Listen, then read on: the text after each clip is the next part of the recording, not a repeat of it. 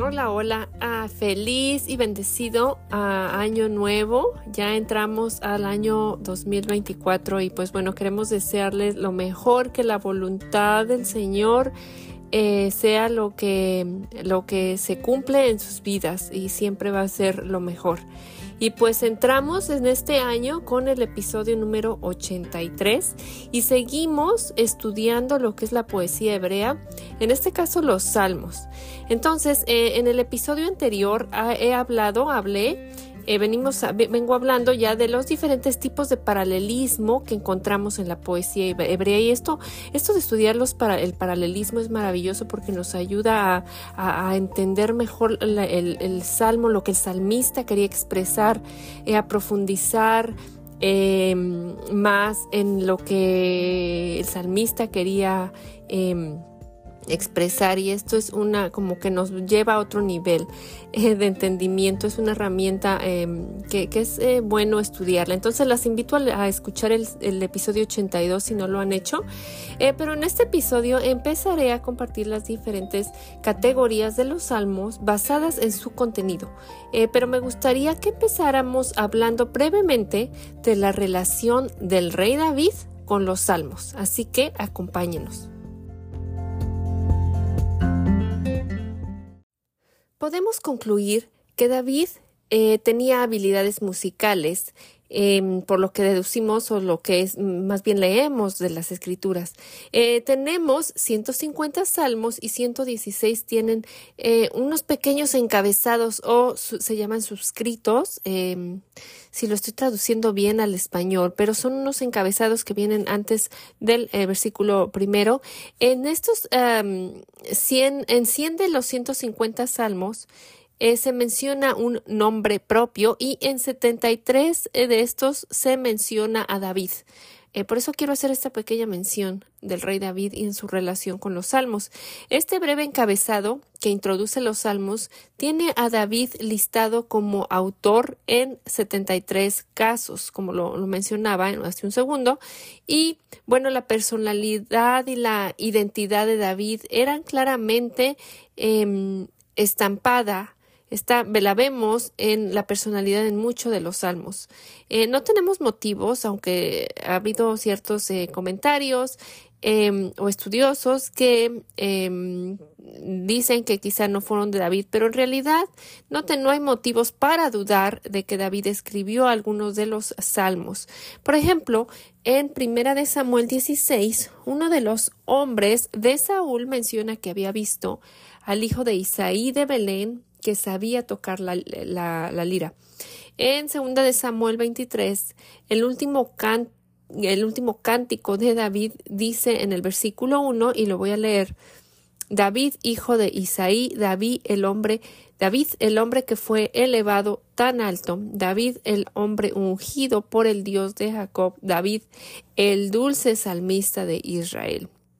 Entonces aquí vemos que es descrito como el dulce salmista de Israel, esa relación eh, que tiene con eh, los himnos y esta forma de alabanza. Entonces, después del exilio, David es mencionado también tres veces en el, en el libro de Nehemías, capítulo 12, cuando estaban celebrando y mencionan los instrumentos musicales de David, el hombre de Dios. Es así como se menciona, lo leemos en Nehemías 12. Eh, por ejemplo, en el versículo 46, 46 se menciona que, eh, y cito, la costumbre de tener directores para dirigir los coros al entonar himnos de alabanza y de acción de gracias a Dios comenzó mucho, mucho tiempo antes en los días de David y Asaf. Entonces, cuando el encabezado, los subscritos mencionan a David, es razonable concluir que este rey estuvo involucrado en alabanzas musicales. Entonces, muchos de los 150 salmos tienen subscritos. Veamos este, esto de los subscritos o estos encabezados. Son estos títulos, eh, como por ejemplo en el Salmo 3 leemos Salmo de David cuando huía de su hijo Absalón. Em, al principio, en el Salmo 4, también leemos para el director del coro, para instrumentos de cuerdas, Salmo de David. En el Salmo 5 también leemos para el director del coro, para acompañamiento de flauta, Salmo de David. Entonces esto a esto que esto este pequeño encabezado también se le nombra subscritos o ah, bueno son títulos em, que nos dan una idea de la, referencia de este eh, de quién es el salmo este o en qué momento eh, lo escribieron.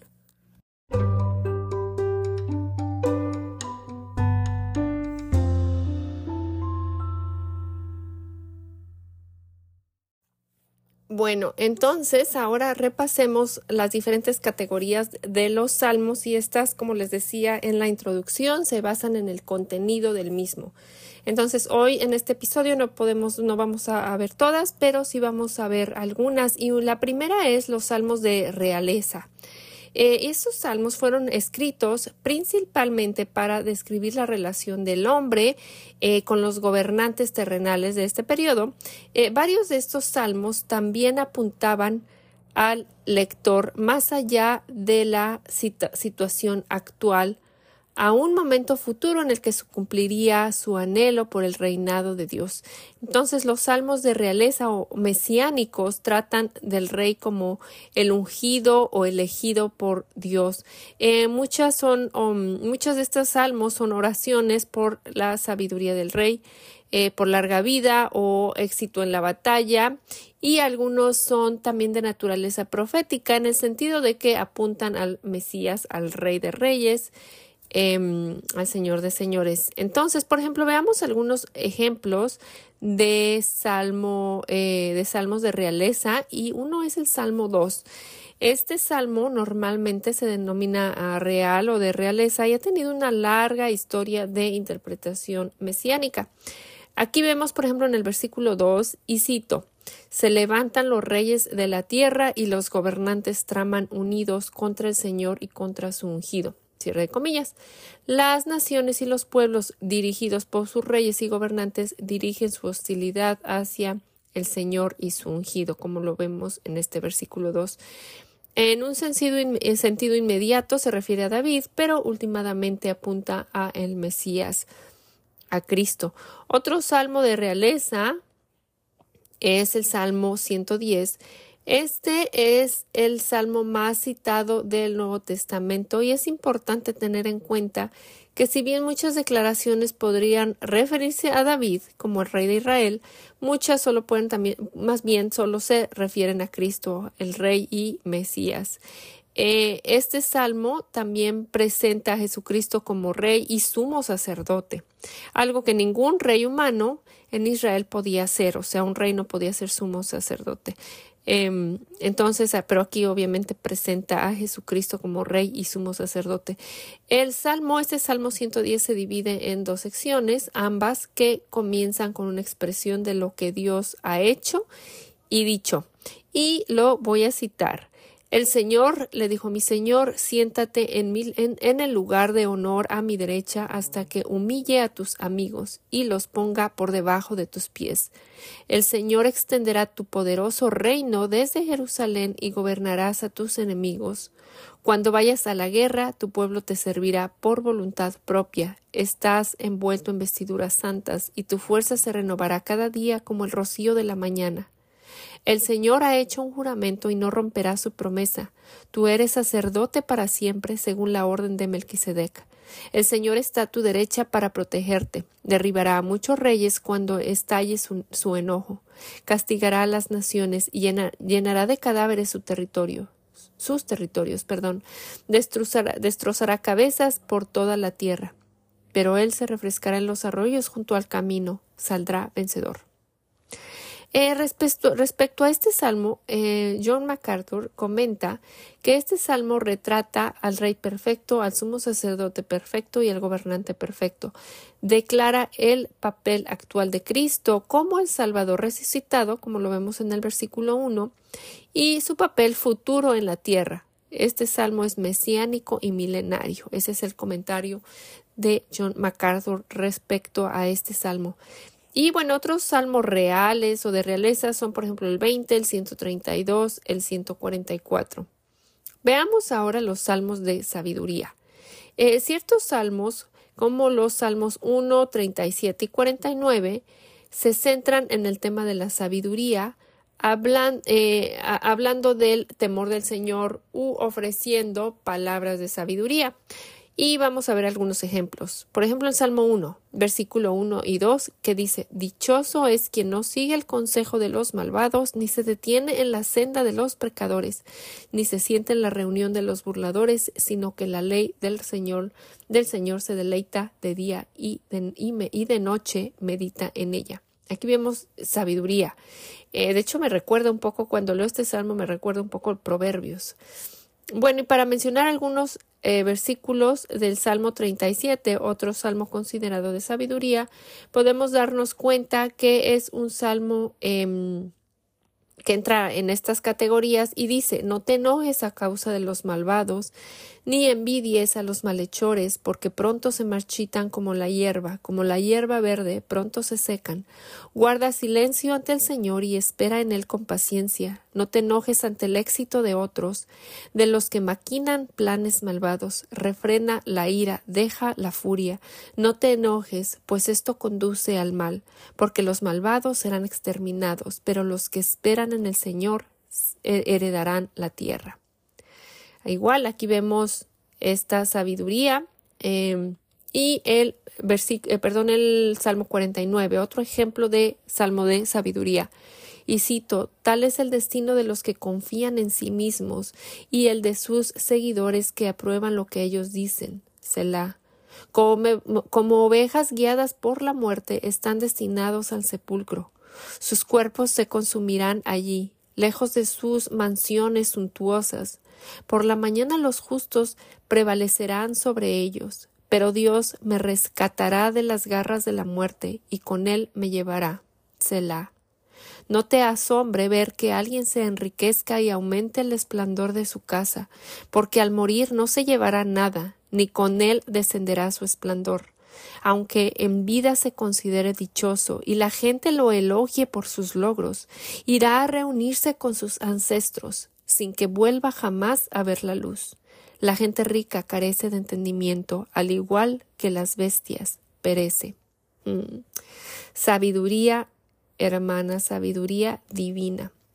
Bueno, ahora veamos los salmos ah, de la naturaleza, em, eh, que, se refiere a, la creación, a, la naturaleza. Ahorita les voy a dar estos ejemplos para que vean de qué hablo.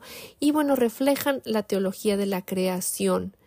Eh, estos salmos de, la naturaleza están diseñados no, no, no, necesariamente o no solo para resaltar la belleza de la creación, sino que se enfocan en cómo la creación revela el poder de Dios. Por ejemplo, el Salmo 8. Y cito, Oh Señor, Señor nuestro, cuán glorioso es tu nombre en toda la tierra, que has desplegado tu gloria sobre los cielos. Cuando veo tu cielo, obra de tus dedos, la luna y las estrellas que tú has establecido. Este fue el versículo 3. Aquí el salmista afirma que los cielos son el resultado directo de la creación consciente de Dios. También aquí, como vemos, eh, notamos el uso de paralelismo sinónimo como les digo, lo cual ya estudiamos en el episodio anterior. Vamos a ver otro ejemplo de Salmo de, la naturaleza y el Salmo 19 dice los cielos proclaman la gloria de Dios y el firmamento anuncia la obra de sus manos. Un día transmite el mensaje al otro día y una noche a la otra noche revela sabiduría. No hay mensaje, no hay palabras, no se oye su voz, pero por toda la tierra salió su voz, y hasta los confines del mundo sus palabras. En ellos Dios puso una tienda para el sol, y éste, como un esposo que sale de su alcoba, se regocija como hombre fuerte al correr su carrera de un extremo de los cielos a su salida y su curso hasta el otro extremo de ellos, y no hay nada que se esconda de su calor. Estos versículos que del 1 al 6 muestra que el hombre puede a través de la revelación general, a través de lo creado, saber eh, ver ciertos atributos de Dios. Y el salmista usa un salmo de la naturaleza para, para decir esto. Aquí el salmista personifica los cielos como alguien que por su mera presencia declaran la gloria y el poder de Dios. Hoy en día podemos eh, contar o medir las estrellas, por lo que eh, nuestra conciencia de ellas no hace más que magnificar toda esta, esta declaración que leemos. En los salmos que hacen referencia a la naturaleza son testimonio de la sabiduría, la grandeza, la soberanía, el poder de Dios. Estos salmos son excelentes ejemplos de alabanza al Dios de la creación. En contraste con la alabanza a la creación en sí misma. Las escrituras nos recuerdan que la creación es testigo de la gloria de Dios y también es un testimonio de lo que Dios hace para sostener la vida física y la existencia del hombre. Y pues bueno, otros salmos de la naturaleza son el 29, el 65, el 104. Y es importante o es este... Ah, es, es importante notar cómo el paganismo deifica la naturaleza eh, en, aquellos tiempos, por ejemplo, que había todo este, el dios de, la, luna, el sol y todo esto, eh, eh, y cómo es diferente, ¿verdad? Aquí este contraste, pero lo, porque los creyentes adoramos a Dios como el Señor de lo creado.